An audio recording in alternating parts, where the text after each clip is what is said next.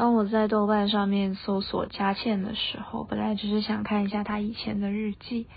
但是在首屏的第二排名第二的那个搜索列表就写着一个小组叫做“讨厌陈佳倩”，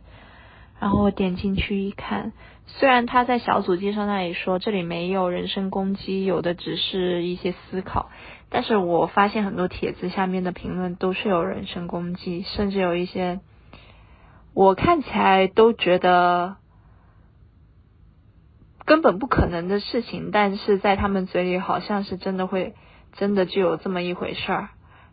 妥妥的人身攻击。然后我就在想，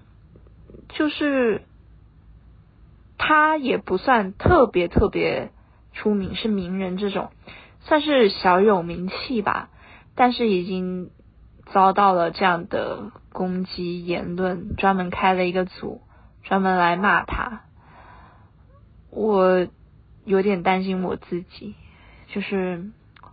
我其实也挺想像他一样的，就是把自己的经历、想法都分享出来，然后不去在乎那么多隐私不隐私、文笔好不好这些问题，只是把心里面最柔软的那一面掏出来。给大家看，但是他也是在做这样的事情，而且我读他的文字，我会感到一种亲切感、舒适感，但却有人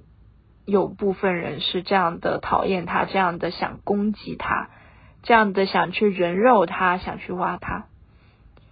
我很担心我以后也会这个样子，或者说是。或者说是，如果要做媒体这一行的话，就必须会这样子。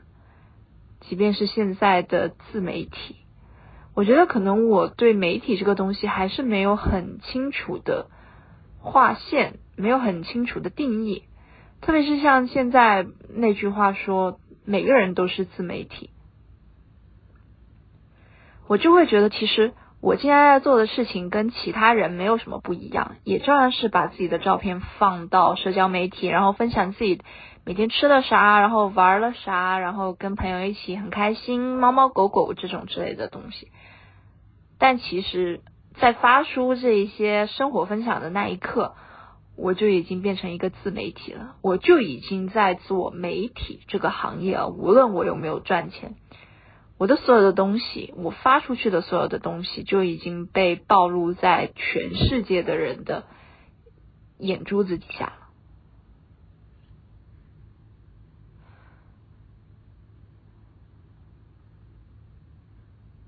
但是现在的人怎么可能不用媒体呢？特别是像我们这个年代，九五后、零零后的人，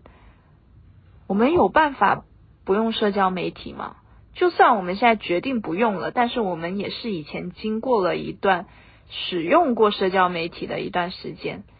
才会最后决定说我不用了，或者我根本不感兴趣怎么样的。只要我使用了社交媒体，只要我的人生里面跟媒体这个东西、跟网络这个东西沾了边儿，我这个人好像就被摆到了。被脱光了衣服摆到了全世界的眼皮子底下那样，然后可能到了某一天，